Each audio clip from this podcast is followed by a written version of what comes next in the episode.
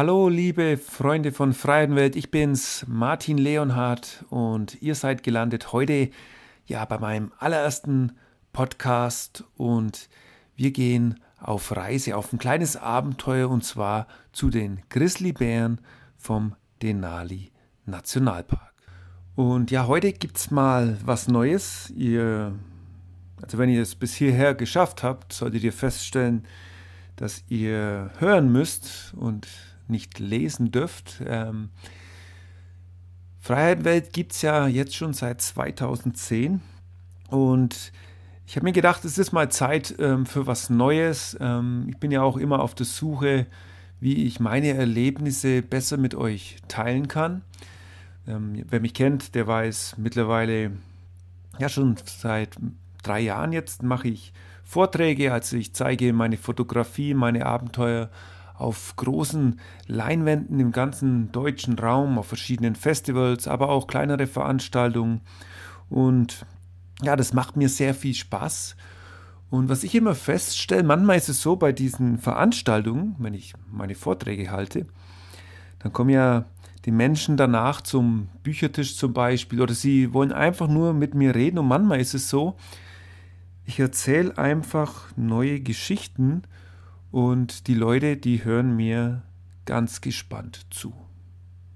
Gut. Scheinbar habe ich ein Talent, Geschichten zu erzählen. Und deswegen habe ich mir gedacht, es ist auch ein bisschen einfacher als zu schreiben immer. Probieren wir doch mal jetzt, ja, so Freiheitenwelt-Geschichten, nenne ich es einfach.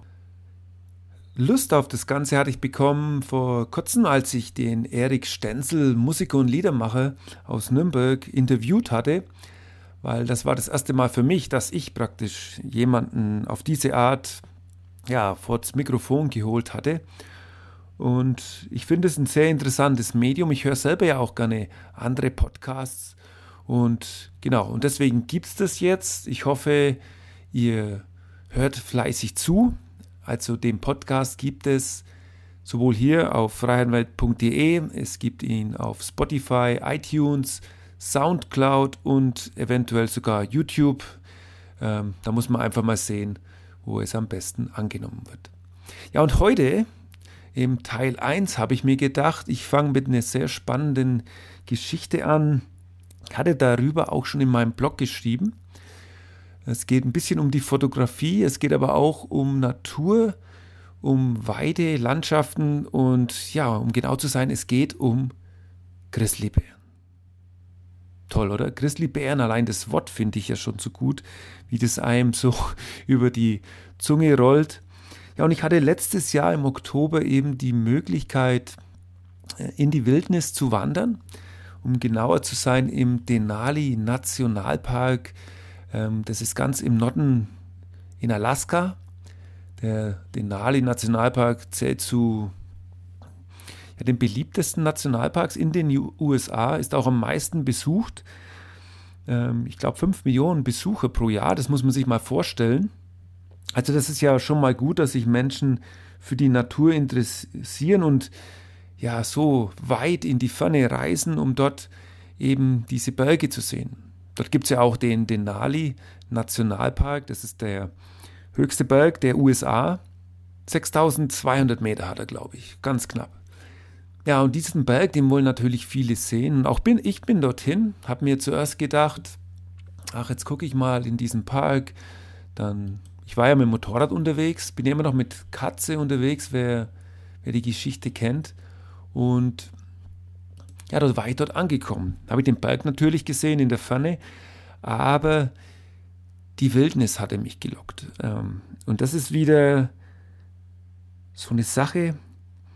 Das ist immer so, in meinen Vorträgen kann ich das, dieses Gefühl gar nicht so lange rüberbringen, weil warum geht man mal auf Wandern? Warum geht man jetzt wo wandern, wo man weiß, dass dort Grizzlybären sind? Und in diesem Denali Nationalpark erstmal war alles sehr gut organisiert. Man kommt dorthin, ähm, dann muss man sich erstmal eine Permit holen, also eine Erlaubnis, dass man in diesen Park wandern darf. Und dann wird es schon ziemlich spannend. Weil dann kommen die Ranger und sagen, äh, erstmal hat man, ist man schon gewandert, hat man Erfahrung, dann muss man auch eine Schulung machen. Also die Schulung besteht eigentlich nur darin, sich einen kurzen Film anzusehen und dann so eine kleine Fragebogen auszufüllen. Aber ich finde es schon sehr wichtig und bei den meisten, ja, da ist dann da eigentlich schon Schluss an dem Punkt, weil, also wer sich für das Thema Wanderung und Alleinsein draußen in der Wildnis vorher nicht beschäftigt hat in seinem Leben, ich denke, der wird auch in Denali nicht reinlaufen. Also, weil das ist doch eine andere Nummer. Ja, dann geht es eben los, dann gibt es mehrere Zonen in diesem Park und da kann man sich dann ja eine Route aussuchen. Das Schöne daran ist, äh, in Denali, es gibt keine, ähm, keine Wanderwege. Also es gibt keine vorgeschriebenen Routen, die man wandert. Nein, es ist wirklich alles querfeldein. Und das fand ich schon sehr spannend. Und dann gibt es eine Riesenkarte. Ähm, dieser Nationalpark ist ja hunderte Quadratkilometer groß, also das ist ein Riesenpark. Und dann muss man sich praktisch die Zonen aussuchen. Und dann, ich war dreimal insgesamt wandern in dem Denali Nationalpark und hatte mir da meine Routen zurechtgelegt. Bei der ersten Wanderung, es geht jetzt auch um die Grizzlybären, da hatte ich das gar nicht als den Fokus gesetzt, sondern dort wollte ich in die Berge, ich wollte Gletscher sehen, ich wollte ja den Flüssen entlang laufen und so war die erste Wanderung ja mehr davon geprägt. Wobei ich dort auch einen Grizzly gesehen hatte. Aber da kommen wir jetzt dann erst später dazu. Okay, dann kriegt man dann diese Permit, mit der kann man dann loslaufen. Und also ich fand es schon total spannend. Da kriegt man auch so eine Bärbox oder Bierbox im Englischen. Da muss alles Essen rein, weil man muss natürlich alles von den Bären, die es dort gibt, äh, alles an Lebensmitteln oder irgendwas, was er riechen könnte, zum Beispiel auch Zahnpasta, irgendwie sowas. Das muss man alles in Sicherheit bringen, weil die Bären sind sehr neugierige Tiere, sind immer hungrig, immer auf der Suche nach Lebensmitteln und auf diese Weise will man natürlich den Kontakt zu so einem Bär, Braunbär, Grizzly, wie auch immer, äh, vermeiden. Okay, diese Boxen, die gibt's, die kann man auch voll machen, habe ich dann auch gemacht. Und ja, und dann geht's los. Dann kauft man sich noch ein Busticket und dieses Busticket bringt einen erstmal 50 Kilometer in diesen Park. Und von dort aus, das werde ich nie vergessen, da hält der Busfahrer einfach an, mitten auf der Straße. Und dann hier, that's your drop-off, also da ist dein Punkt, da geht's jetzt los. Und dann lässt er dich total alleine stehen. Dann fährt der Bus weiter und ähm, es ist wirklich so, da kommt lange Zeit keine mehr. Und dann ist es ja so, man verlässt, es gibt dann nur eine Hauptstraße und dann, ja, man läuft einfach, wie wenn er jetzt auf irgendeiner Hauptstraße in Deutschland einfach rechts abbiegt und querfeld einlauft. Nur, dass es halt nichts zu sehen gibt. In dem Fall war es dann so, da ging es so einen leichten Hang nach unten. Ähm, es gab da zwar einen leichten Trampelpfad, weil ich denke mal, dieser Busfahrer oder die Busfahrer jene Gäste von diesem Park immer an der gleichen Stelle rauslassen. Ja, diesen Weg, den gab es vielleicht, ach, keine 500 Meter. Und dann war ich wirklich into the wild. Dann ging es noch nach unten. Ziemlich langes Stück, kann mich erinnern, es war sehr schwierig. Ich hatte ja einen schweren Rucksack dabei. Bei der ersten Wanderung war ich bestimmt so 25 Kilo schwer. War ausgestattet für eine Woche äh, für, mit Lebensmitteln.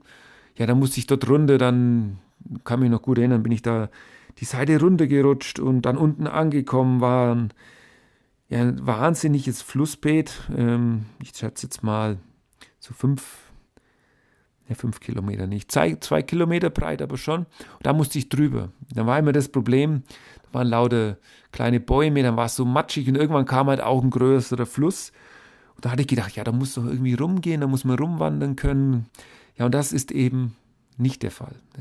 Ähm, es ist halt wirklich into the wild. Es gibt keine Brücken, es gibt nichts. Da werden, sind keine reingelegten Baumstämme irgendwo zu finden. Jeder macht seinen eigenen Weg.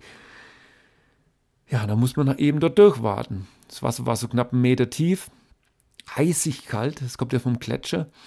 Und dann habe ich am Anfang noch, ja, da habe ich, habe ich dann den Rucksack rübergetragen, dann bin ich barfuß gelaufen und ja, Leute, das sind halt wirklich die Geschichten, die kann ich euch jetzt erzählen aufgrund von diesem neuen Medium.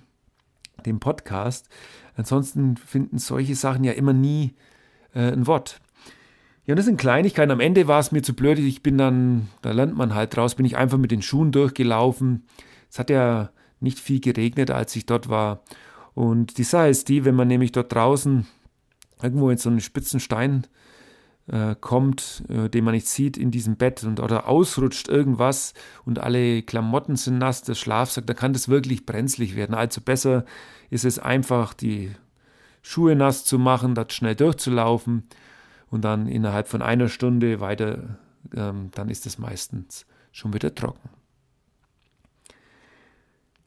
Ja, ich kann mich noch erinnern, bei der Wanderung war ich ja ziemlich lange unterwegs und dann ging es so einen ewig langen Gletscher entlang. Der Gletscher, den, den hat man eigentlich gar nicht gesehen am Anfang. Das war alles, ja, da war sehr viel Geröll dabei. Ist ja so beim Gletscher, der kommt vom Berg runter, der kommt jetzt wirklich vom Denali ähm, auch runter.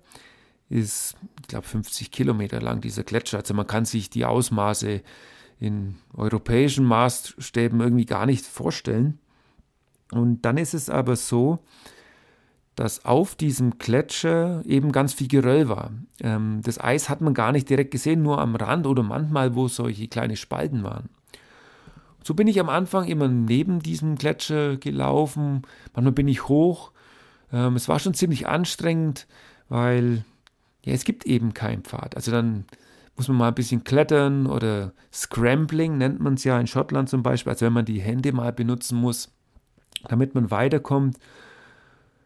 Ja, da bin ich gelaufen, kann mich noch gut erinnern. Und den ersten Tag, die erste Nacht habe ich direkt auf diesem Gletscher geschlafen. Ja, das fand ich schon sehr toll. Ähm, hab dann natürlich, dann war das erste Mal die Erfahrung mit dieser Bärbox, die muss man dann aufmachen. Dann gibt es so Sicherheitsbestimmungen, habe mich auch daran gehalten. Das heißt, man muss zuerst das Zelt aufstellen, dann in knapp 30 Meter Entfernung macht man dann sein, ja, praktisch das Lager, wo dann der Rucksack am Ende ist, die Lebensmittel auch sind, die Bärbox und von dort nochmal 30 Meter weg in so einem Dreieck versetzt.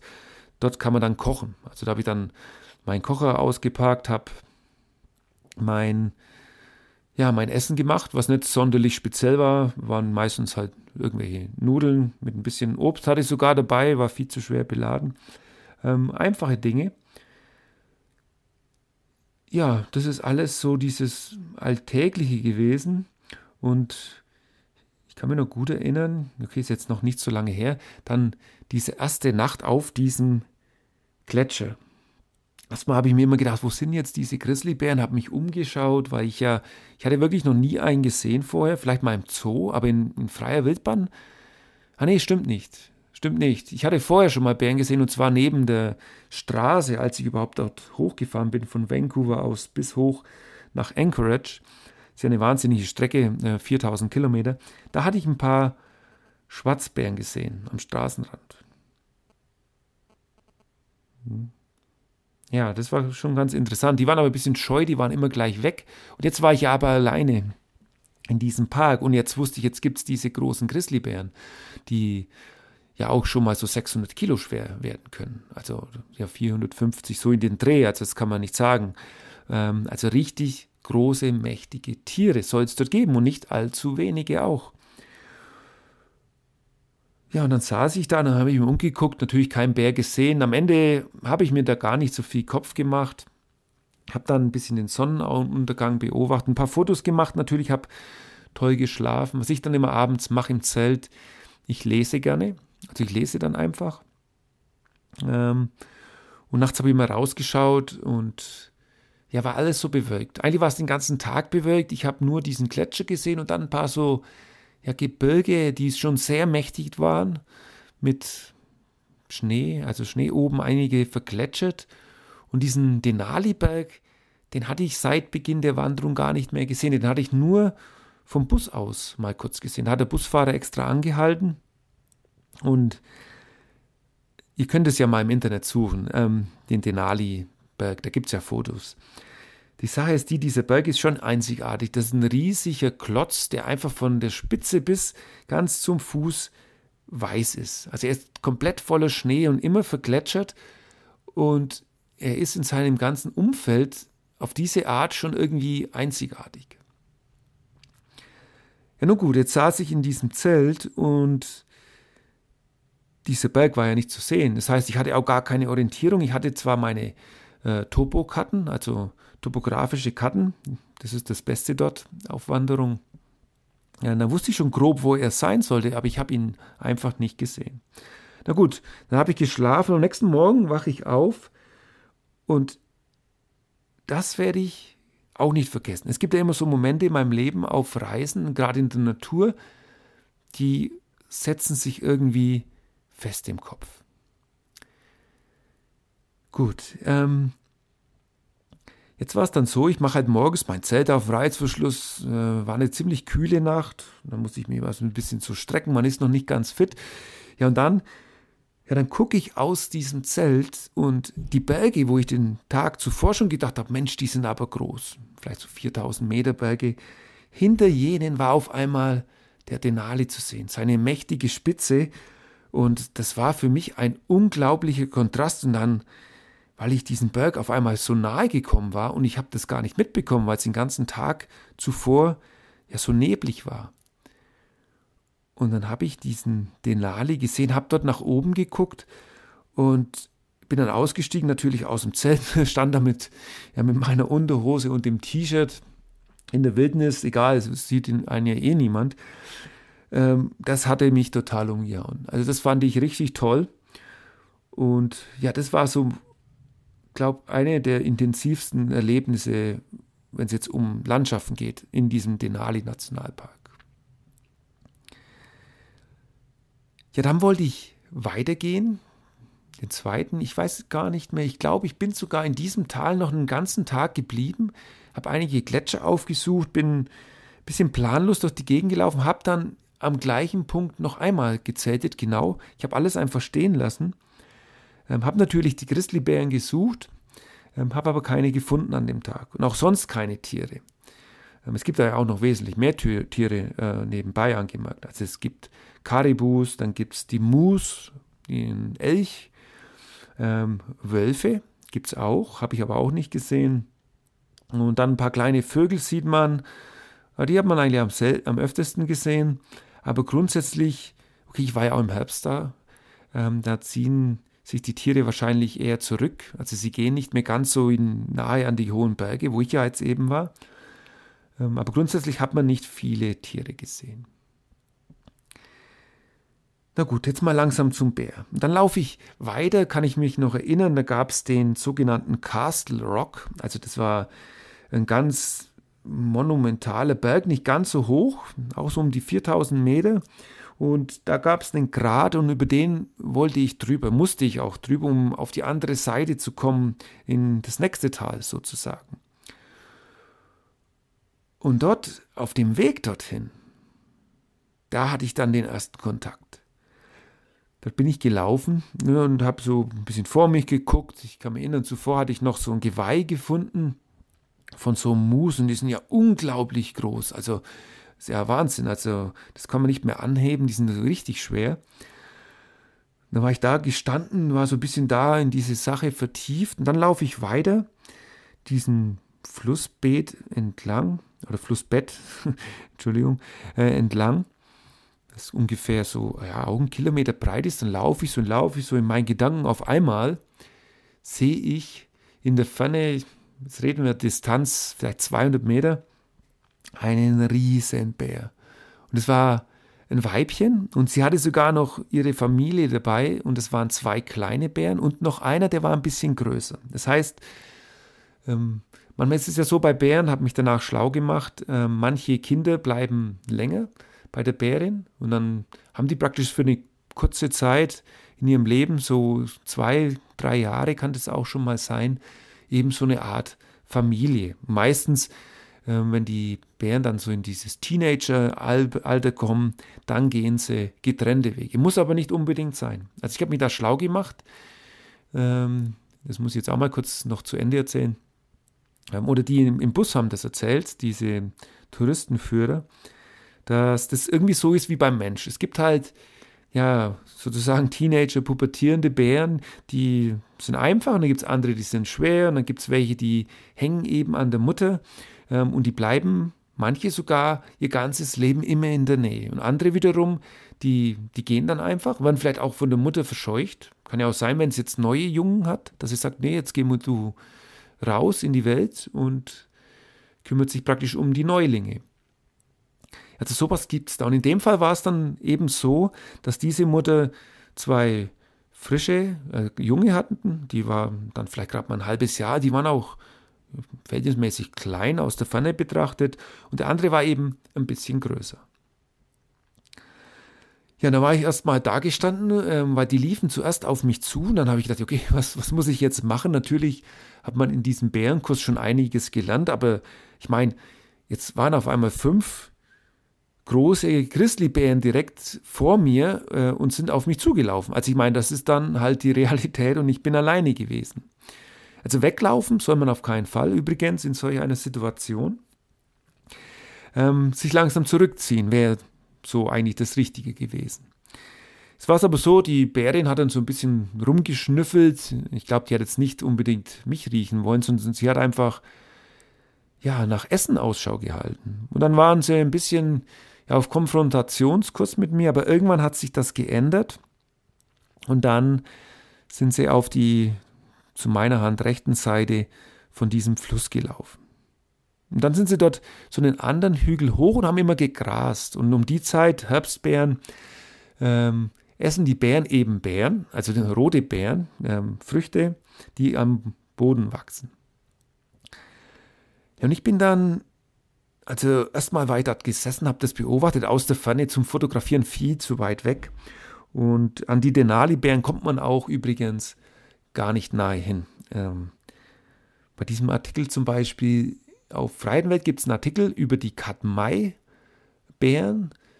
Das sind dann auch keine Grizzlies, die nennt man dann einfach nur Braunbären. Ähm, die sind anders. Aber jetzt sind wir ja in Denali, wer will, kann das gerne nachlesen Braunbären in Alaska fotografieren, Katmai Nationalpark heißt der Artikel, um das mal noch kurz zu nennen. Ja, okay, bei den Denali-Bären ist es anders, weil die sind Menschen eigentlich nicht so gewohnt. Und da sind die in dem Park auch wirklich hinterher und man soll diese Abstände halten. Und diesen Bären, wenn man zu nahe kommt, ich glaube, die verstehen dann nicht so den Spaß. Also man muss Vorsicht walten lassen. So war es eben so, diese Bären, diese Gruppe waren jetzt unterwegs auf die rechte Seite und ich habe links gab es ja so ein so ein Hügel, der ist dann langsam angestiegen und dann eben zu diesem Castle Rock, wo ich ohnehin hin wollte. Und dort bin ich dann gelaufen, bin dort langsam hochgelaufen und dann war ich praktisch an dieser Kante gestanden. Dort ging es dann so 20 Meter nach unten. Und auf der anderen Seite hat sich der Fluss, also dieses Flussbett, gegabelt. Und allein das, also sich die Ruhe zu nehmen und diese Tiere zu beobachten, das fand ich unglaublich. Weil, also irgendwelche Schreckensbilder von Bären, dass die äh, immer aggressiv sind und immer Schafe reißen oder was, äh, also so Märchen, Sachen, äh, also das, dieses Bild, das hatte ich da überhaupt nicht gesehen. Jetzt waren ja die, das natürlich glückliche Bären. Ich denke, die reißen auch schon mal ein lebendiges Tier, aber also irgendwie hatte ich den Eindruck, die Bären machen halt einfach ihr Bärending, sind in ihrer glücklichen Welt und genießen einfach das Leben. Und es war halt wirklich so schön zu beobachten. Die kleinen beiden, die haben immer gespielt, die haben so ein bisschen, ja, gerauft, also die haben sich so ein bisschen geprügelt, kann man sagen. Die sind dann da immer durch die Gegend gekullert. Die Mutter hat ab und zu sie wieder zu sich herangeholt, hat immer die Nase nach oben gestreckt. Ja, und so saß ich da knapp eine Stunde und habe die fünf beobachtet, äh, die vier, Entschuldigung. Und ja, also ich fand es total toll. Und dann irgendwann habe ich dann doch Abschied genommen. Sie sind auch schon weitergelaufen, weiter ins Tal hinein. Habe mich gar nicht habe gar nicht den Zwang gehabt, dort jetzt näher ran, ranzugehen. Ich hatte ohnehin zu dem Zeitpunkt noch kein, also Thema Fotografie, kein Tele dabei. Ich hatte nur, meine längste Brennweite waren 70 mm und ähm, da müsste ich ja an den Bär bis auf 10 Meter rankommen, dass ich ein vernünftiges Bild hinbekomme. Also das wäre ohnehin unsinnig gewesen. Ja, dann ging es eben los, hoch diesen Castle Rock. Das war ziemlich anstrengend. Und da kann mich auch noch gut erinnern, ähm, auf diesem Weg, da gab es nämlich oben am Hügel so ein paar Höhen. Und, ähm, und dann gab es auch so eine kleine Wasserstelle, da hat sich Regenwasser scheinbar gesammelt. Und da gab es unglaublich viele Spuren von eben diesen Grizzlybären ganz viel Kot auch. Und dann habe ich mir gedacht, wow, das ist wahrscheinlich ja der Schlafort von dieser Familie vielleicht. Und ich hatte jetzt wirklich Glück, ansonsten hätte ich die dort oben gesehen und dann hätte ich ja nicht ausweichen können. Und ja, diese kleinen Höhlen, die ich gesehen hatte, waren eigentlich gar keine Höhlen. Es ist eigentlich ähm, ja nur so ein bisschen in die Seite, in das weiche Gras gab so ja, so, so Grotten, könnte man eigentlich sagen, ganz kleine. Und ich kann mir halt vorstellen, dass das vielleicht die Orte waren, in denen diese Bären ihren Winterschlaf halten. Ja, okay, Castle Rock bin ich dann hoch. Das war ziemlich anstrengend. Habe auch dort genau oben gecampt. Das war auch eine sehr spannende Nacht. Ähm, wurde belohnt mit einem unglaublichen Ausblick in das Tal. Habe dann so gesehen, wie sich die Sonne in dem Fluss spiegelt. Fluss, das Wasser war ja ziemlich niedrig. Das ist immer nach dem Winter, wenn das, äh, wenn das Schnee abschmilzt, dann sind es mächtige Flüsse. Zu der Zeit im Herbst ähm, war es aber ziemlich wenig. Ja, und dann ging es hinunter auf der anderen Seite. Bin ich, ja, also es war ungefähr ein halbe, einen halben Tag war ich unterwegs. Übrigens in Distanz gemessen war ich zu dem Zeitpunkt jetzt sicherlich schon 30 Kilometer gelaufen. Also die, die Distanzen sind groß und man legt am Tag schon, es geht nicht so schnell wegen dem Tundra, aber so 10 Kilometer bis 15 kann man eigentlich schon machen am Tag. Ja, dann ging es eben runter auf der anderen Seite und dann wollte ich langsam wieder so einen großen Bogen machen zurück zur Straße. Ähm, es hat dann nochmal zwei Tage gedauert und weil ich habe noch einen Gletscher besucht und auf dem Rückweg von diesem Gletscher, also ganz am Ende, da hatte ich eigentlich für mich so die schönste Bärenbegegnung von der ganzen Denali-Zeit. Ja, dann laufe ich eben auch so und dann irgendwann sehe ich rechts oben am Hang einen einzelnen Bären, aber einen ziemlich großen, es war dann wahrscheinlich ein männlicher und der war jetzt nicht so am Essen oder er war am Schlafen, sondern nein, der war total aktiv. Der ist durch die Gegend gesprungen, hat sich gekullert, seitlich den Hang runter. Und also, ich, ich das, wenn man dann sieht, er ist so ein, so ein Dutzende Zentner schwere, nee, Dutzende Kilo schwere oder halt eben 400, 500 Kilo schwere Bär, kullert sich da irgendwie einen Hang runter. Das ist total unglaublich. Und dann ist er weitergelaufen da war da so ein kleiner Baum, da war ein Vogel drin gesessen. Und da hat sich der Bär irgendwie, ja, der war da erst nebendran gelegen und dieser Vogel, der hat sich gedacht, was willst denn, du blöder Bär?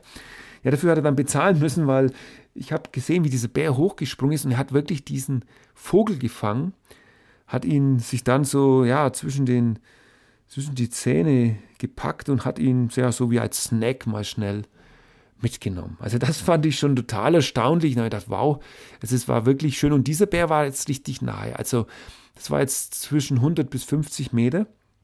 Und es war wieder so ein weites Flussbett, wo ein Fluss, die Flüsse hatten da immer so eine Breite von vielleicht 5 bis 10 Metern.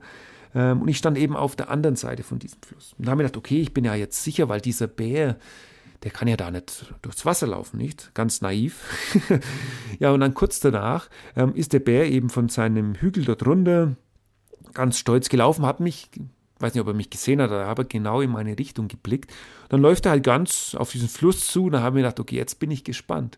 Ja, und das hat ihn, das hat ihn nicht mal interessiert. Er ist dann einfach weitergelaufen, ist durch dieses, durch diesen Fluss durch und war dann auf einmal auf meiner Seite dann kam er noch auf mich zu, da musste ich, oh, jetzt muss ich mich vielleicht doch ein bisschen zurückziehen, bin dann zurückgelaufen, ähm, habe mich da hinter so einem Baum versteckt, wobei das ja auch, ähm, also würde der Bär wirklich was von mir wollen, dann wird ihn so irgendein so Baum nicht zurückhalten, zu mir zu kommen. Ja, dann lief er eben weiter, er ist dann linke Hand gelaufen und über dieses Flussbett hinweg ähm, hat dann sich so einen kleinen ja, dünnen Baum gesucht und das fand ich total toll. Dann hat er sich gehockt, dann hat er sich gestreckt auf seine Hinterpfoten oder Hinterfüße, ich weiß gar nicht, wie man das nennt beim Bär, und hat er seinen Rücken praktisch so gerieben an diesem Ast, hat sich scheinbar gejuckt und das hat er so ziemlich lange gemacht, so vielleicht eine Minute und ich fand das total toll. Also es war wirklich wie so ein Teddybär, wo man meint, Mensch, den kann man ja jetzt hier in die, in die Backen knautschen. Ja, tolle Erlebnisse nicht. Und diese beiden Erlebnisse, die habe ich gar nicht dokumentiert. Äh, ganz schlechte Fotos, die muss ich gar nicht zeigen eigentlich. Und das mit den Bären, um das jetzt kurz zu machen, hatte mich wirklich verfolgt. Ich war dann nach dieser Reise, ich bin raus, es war die erste Zeit im Denali Nationalpark, war ich total geflasht. Und ich hatte da einen Freund kennengelernt, bei dem konnte ich übernachten. Da ich gesagt, Mensch, das ist ja so unglaublich schön und ich muss dort nochmal rein. Ich muss dort nochmal rein und ich, ich muss diese Bären sehen und vielleicht kann ich sie auch fotografieren. Ja, da bin ich dann extra nach Fairbanks gefahren, habe mir dort ähm, so ein Tamron-Objektiv gekauft, 150 bis 600 Millimeter. Das war dann auf meiner Kamera 900 Millimeter Brennweite. Und habe mir gedacht, okay, mit dem, da kann ich jetzt die Bären fotografieren. Ja, dann bin ich zurück. Das war dann, also es war dann die zweite Tour und die dritte kombiniert, weil ich zuerst mit meinen Freunden unterwegs war. Wir sind dann zurück und ich bin dann nochmal rein für zehn Tage, eben mit diesem Objektiv. Und es war wirklich verhext. Es gab keine Bären. Ich habe auch auf dieser ganzen Wanderung, die Wanderung war trotzdem schön. Ich habe aber außer Spuren von den Bären oder Kot, ähm, der zu dem Zeit so richtig rot ist, von diesen anderen Bären, die sie eben essen. Und ich habe aber kein Grizzly mehr gesehen. Dann war ich sehr enttäuscht, dass es gibt. Und jetzt habe ich extra dieses Objektiv gekauft. Äh, war ja auch nicht ganz so günstig. Und dann war es wirklich so bei der Busfahrt zurück. Dort hatte ich dann doch noch die Bären gesehen. Konnte sie auch fotografieren, habe eines hinbekommen, das ist das Titelbild von diesem Podcast auch. Ähm, und die konnte ich eben dann sozusagen noch mitnehmen. Aber noch näher ran ging einfach nicht. Ähm, aber bei mir ist halt auch oft so, ich gebe mich dann zufrieden. Weil ich hatte diese tollen Erlebnisse, die Erlebnisse, die ich jetzt ja, erklärt hatte, von denen ich jetzt berichtet hatte in diesem Podcast. Und dieses Bild von diesen anderen beiden Bären, die ja richtig groß sind und ausgewachsen, das war dann sozusagen dieses ja, Goodbye-Bild und so nach dem Motto, wir sehen uns sicherlich einmal wieder.